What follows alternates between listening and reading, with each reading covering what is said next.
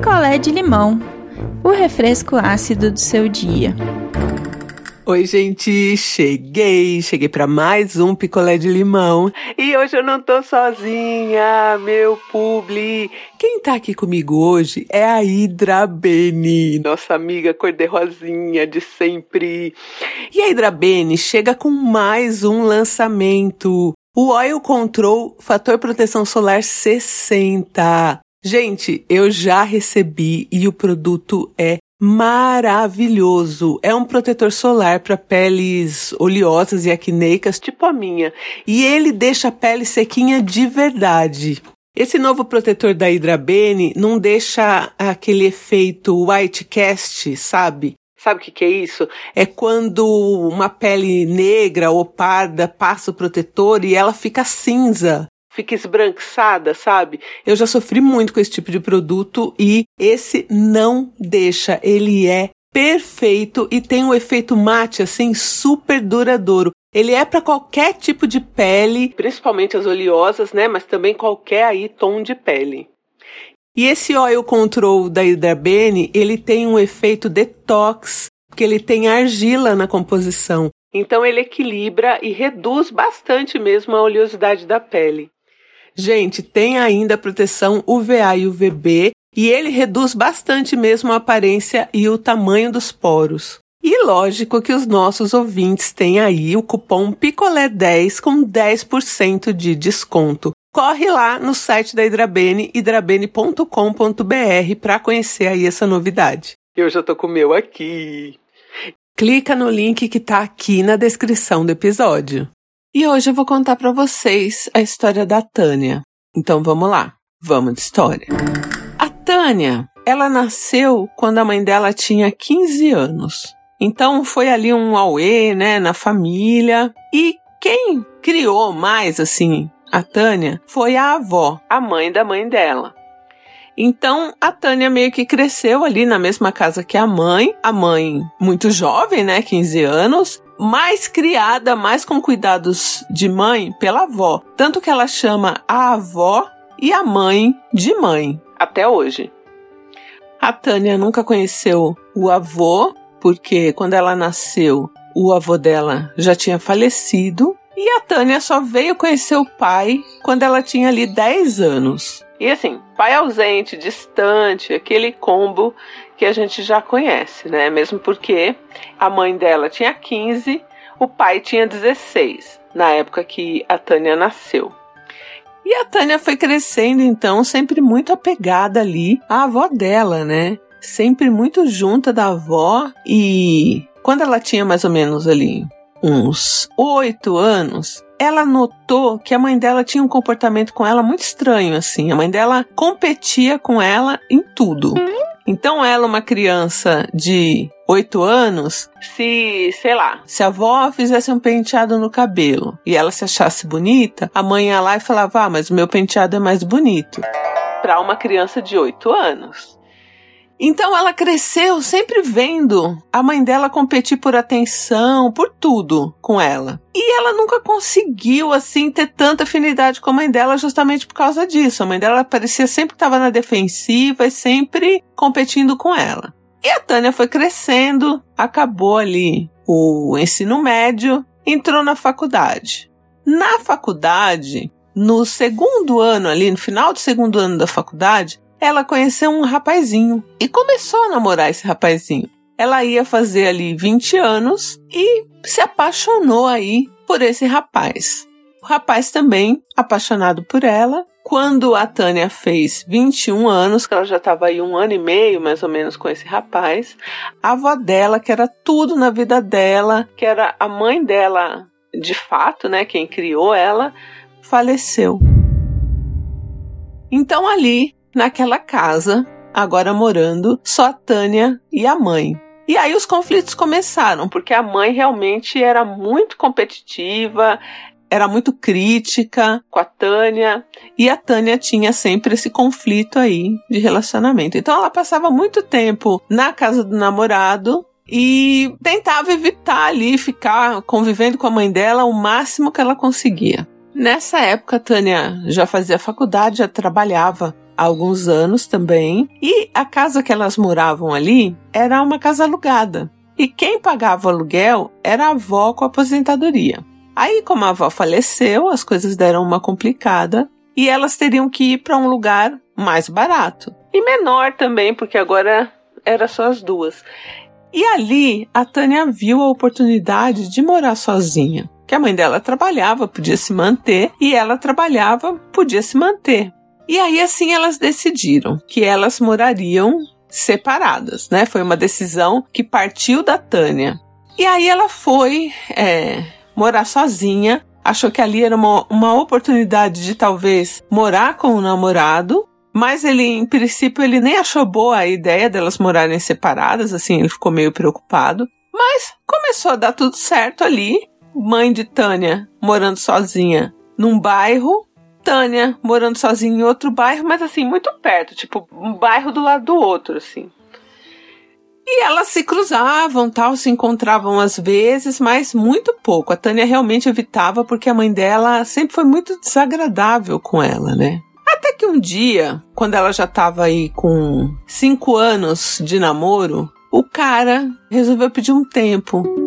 Falou que ele estava confuso, não sabia o que ele queria. E a Tânia ali foi surpreendida, né? Ela ficou surpresa demais, porque eles estavam bem. E do nada ele pediu esse tempo.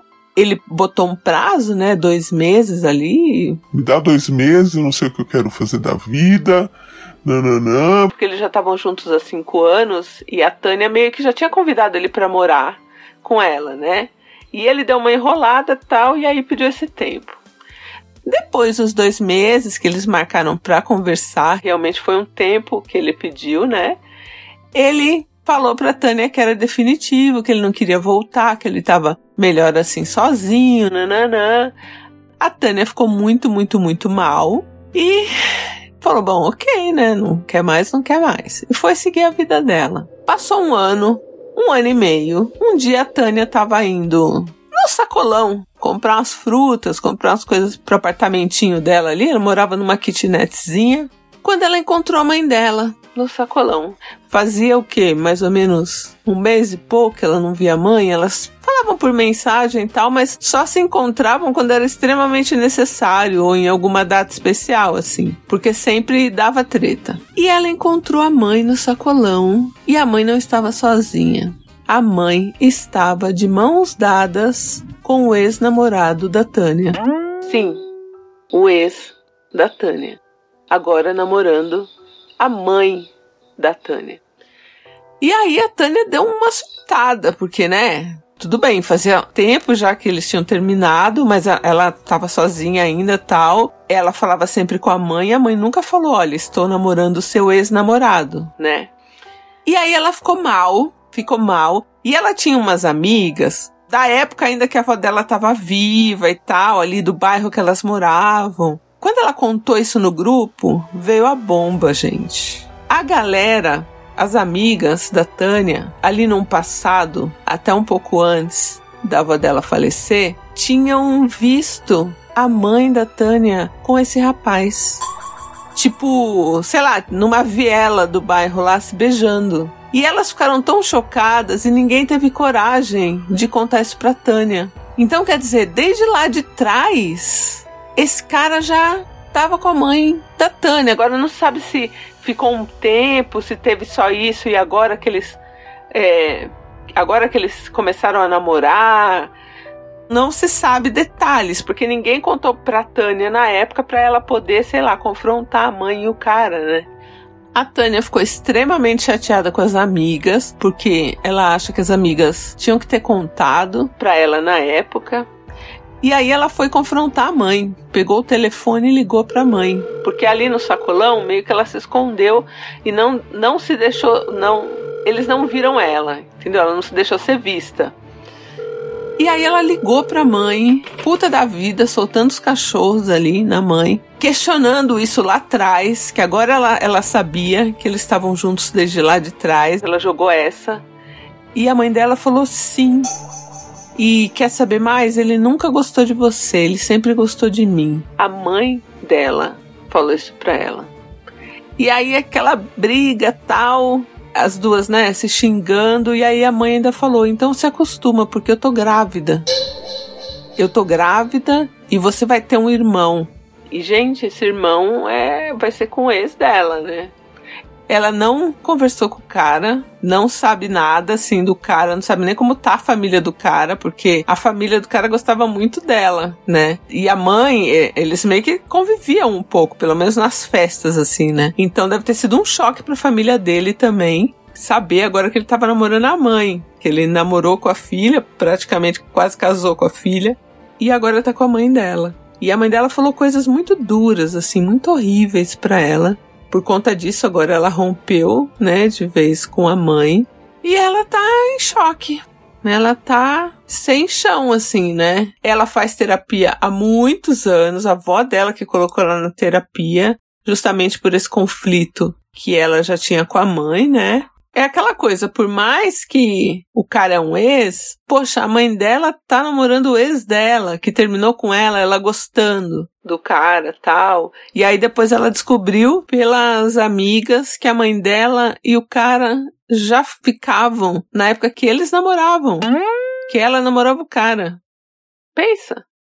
É isso, essa é a história da Tânia. É uma história complicada, né? ela já tá amparada, já faz terapia, mas tem coisa que nem com muita terapia aí a gente consegue encarar tão bem, né? Tenho nem que falar, gente. Tenho nem que falar sobre essa mãe, sobre esse cara.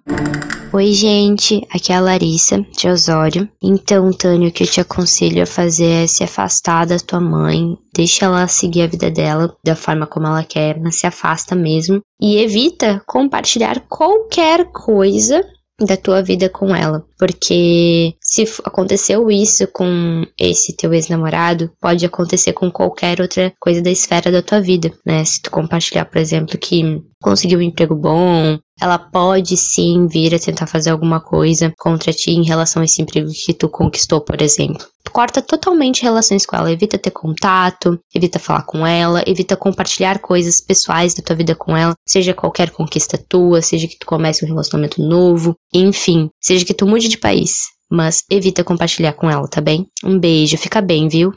Olá, não Inviabilizers, aqui é o Iron de São Paulo. Tânia, eu me identifiquei muito com a sua história, porque eu também tenho aí um histórico de mãe narcisista, né? E eu fiz exatamente o que você fez. Para mim foi a melhor coisa, assim, que foi sair da casa dela e viver minha vida independente dela, né? E eu acho que nosso futuro aí acaba sendo esse, né? De se emancipando e, e quebrando aí esse vínculo afetivo familiar, né, materno, porque eu acho que nosso nosso caminho aí é entender que elas são pessoas adultas que pensam e agem diferente da gente e às vezes até nos têm como inimigos, né? Como competidores. Então, eu acho que o nosso caminho é esse aí, meio que enterrando nossa mãe viva no nosso emocional, né? Então, força aí para você nesse processo. Um abraço.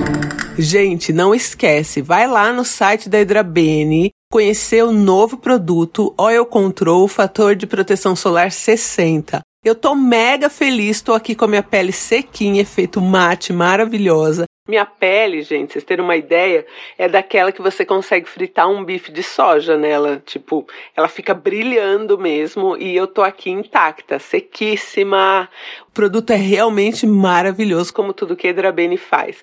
hidrabene.com.br, vai lá conhecer. E o nosso cupom Picolé10 que te dá 10% de desconto. Valeu, Hidrabene, te amo. Beijo, gente, e eu volto em breve. Quer a sua história contada aqui? Escreva para nãoenviabilize@gmail.com. Picolé de limão é mais um quadro do canal Não Enviabilize.